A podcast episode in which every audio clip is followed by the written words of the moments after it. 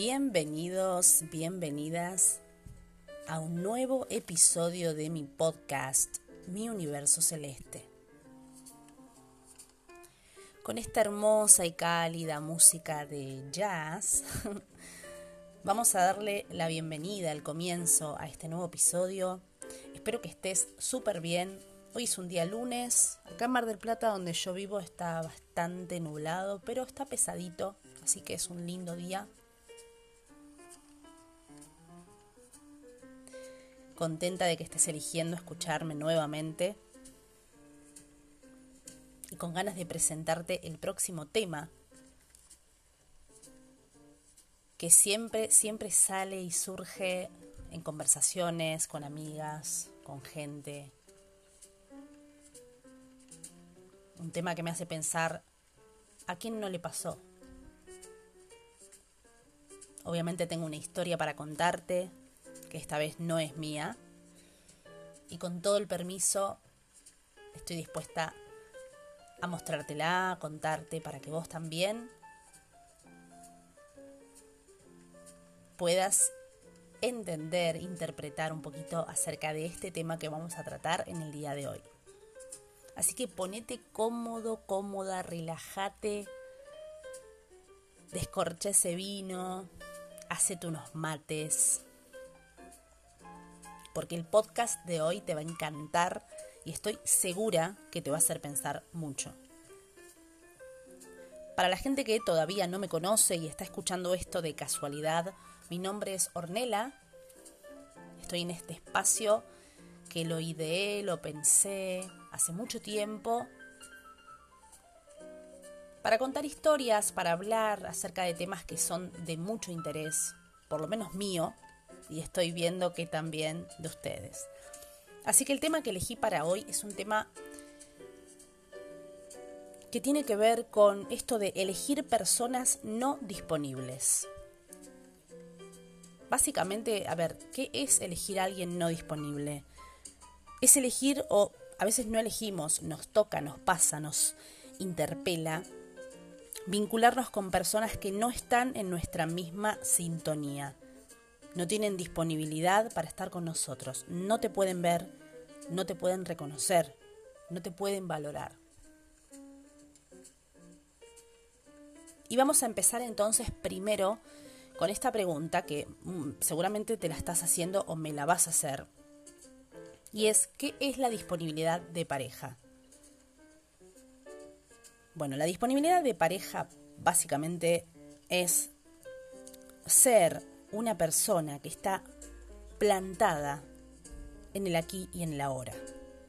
Plantada mirando a una persona que tiene al lado, un compañero o compañera, miran hacia adelante, están preparados, están listos para todo lo que venga, miran hacia el mismo lugar y obviamente reconocen al otro, pudiendo así tener y disfrutar de una relación adulta y consciente.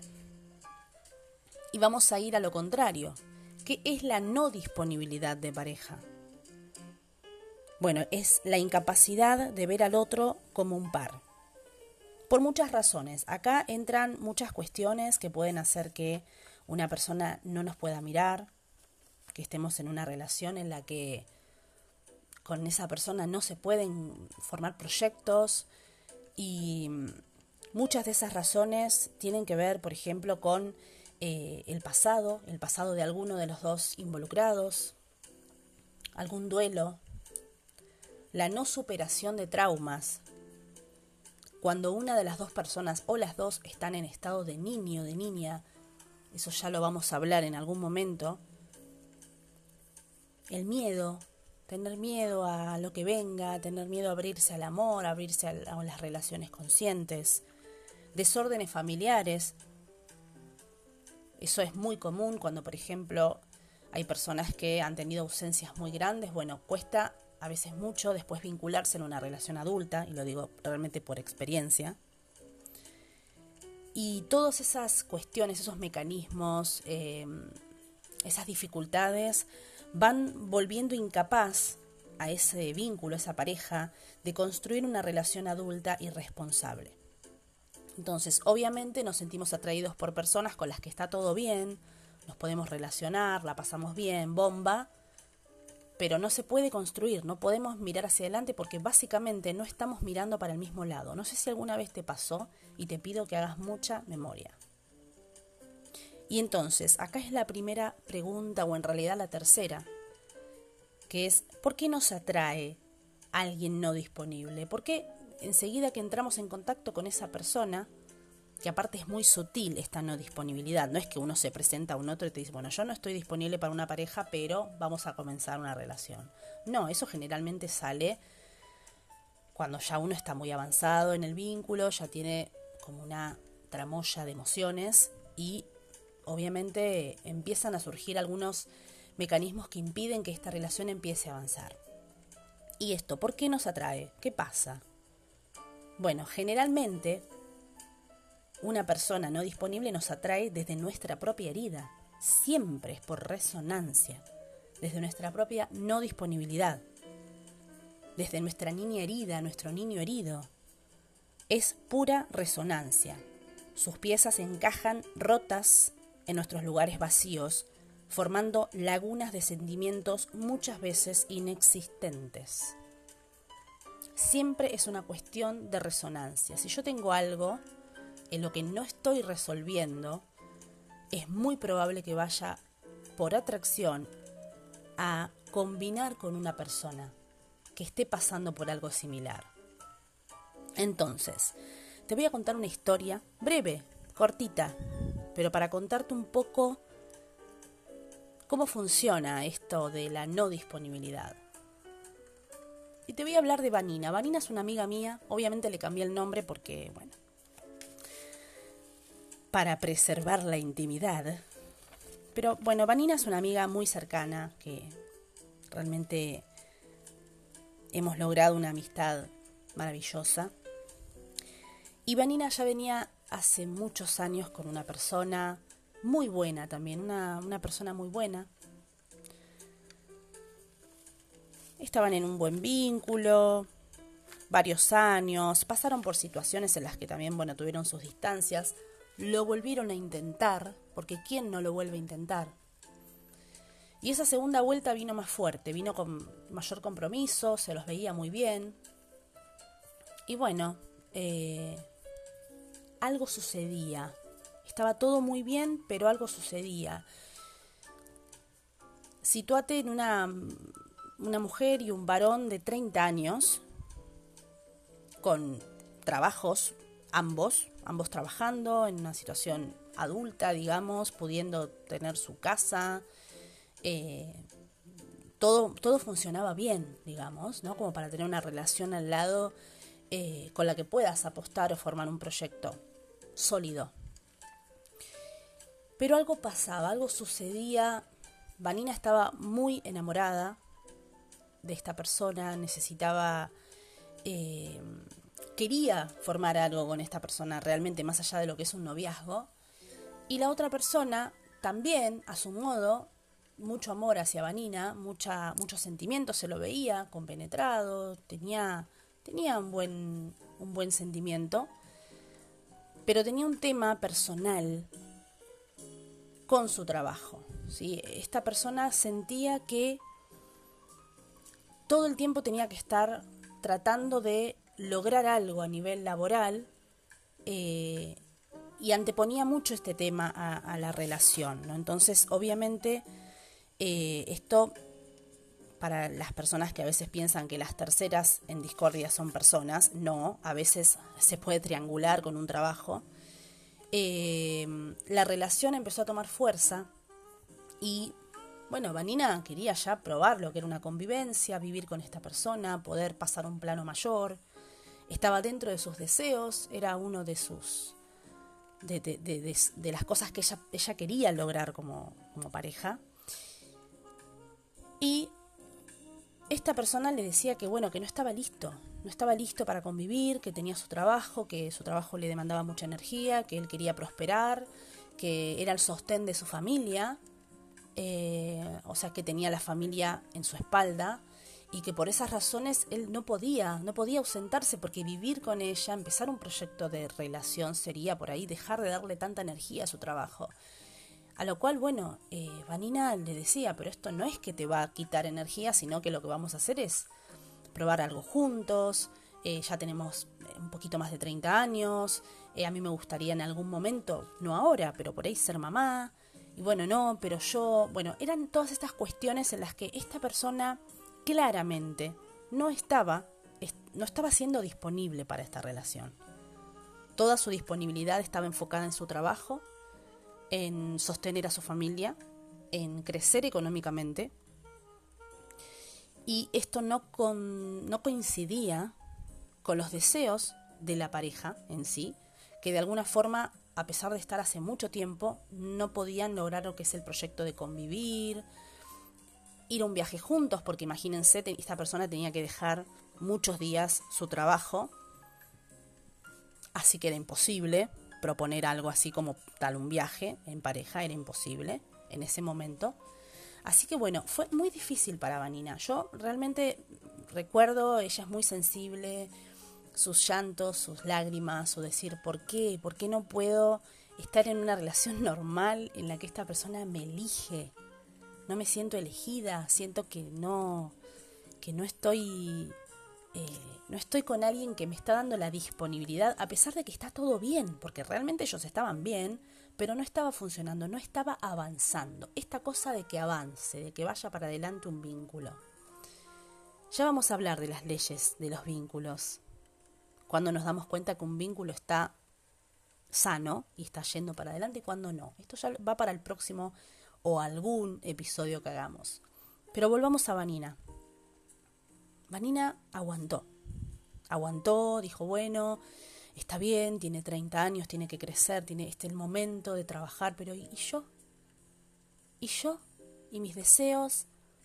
¿Y mis ganas de estar con alguien que, que quiera pasar toda una tarde de domingo conmigo sin estar pensando en qué? Bueno. Y después de mucho, de mucho, mucho dolor y también cosas lindas, porque realmente tuvieron sus cosas lindas, Vanina decidió soltar a esta persona.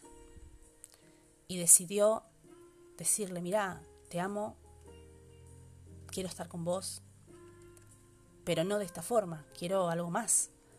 Quiero poder formar un proyecto realmente eh, sólido, a mi forma, y veo que con vos no puedo, entonces elijo dar un paso al costado. Con todo el dolor, con toda la angustia, con todo lo que implica, gente, sabemos lo que implica soltar una relación, ella decidió priorizarse y soltar a esta persona que elegía su trabajo, elegía su familia, elegía su, su vida, obviamente, siendo esto también válido. Y bueno, de alguna forma ella fue superando este momento, se abrió a conocer gente nueva, después de un tiempo, costó, pero empezó a abrir su círculo, su panorama.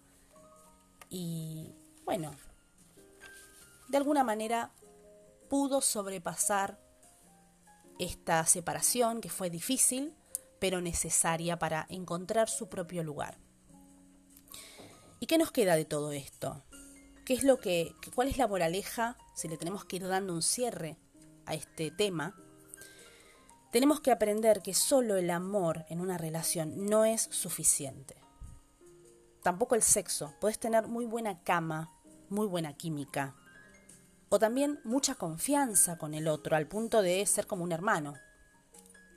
Confiar tanto, tener esa relación de amistad que realmente es fraternal, pero no es suficiente.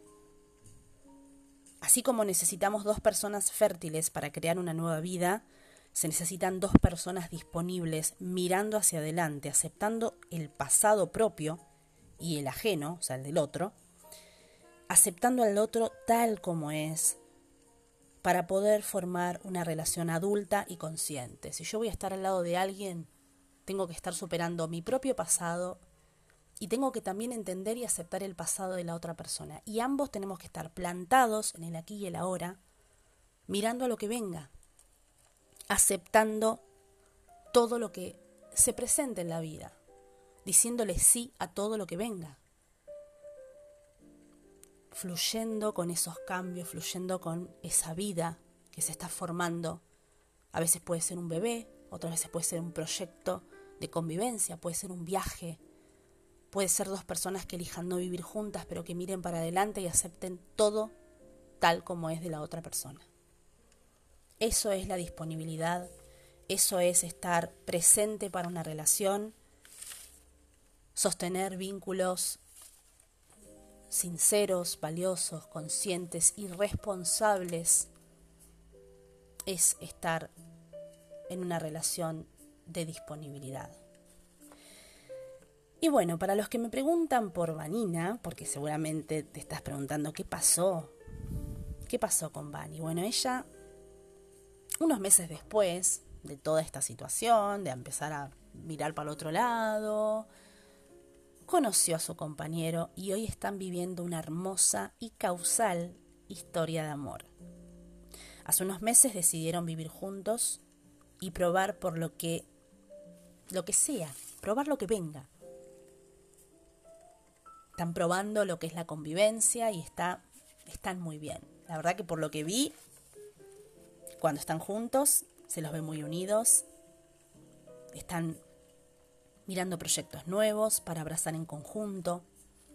Y yo a ella la veo feliz, feliz y enamorada, al lado de alguien que lo quiere todo con ella. Así que está muy bien, encontró a su persona, encontró a alguien con quien puede probar lo que es vivir y sostener un vínculo de amor y de conciencia. Así que bueno, te dejo con este mensaje, con esta reflexión. Espero que este episodio te haya gustado, pero más espero que te haya servido. Gracias por elegir quedarte. Vamos a seguir desarrollando estos temas. Obviamente, todo mi amor hacia ustedes, hacia vos que estás escuchando del otro lado. Que estén súper bien, que tengas buena semana y nos vemos en el próximo episodio de Mi Universo Celeste.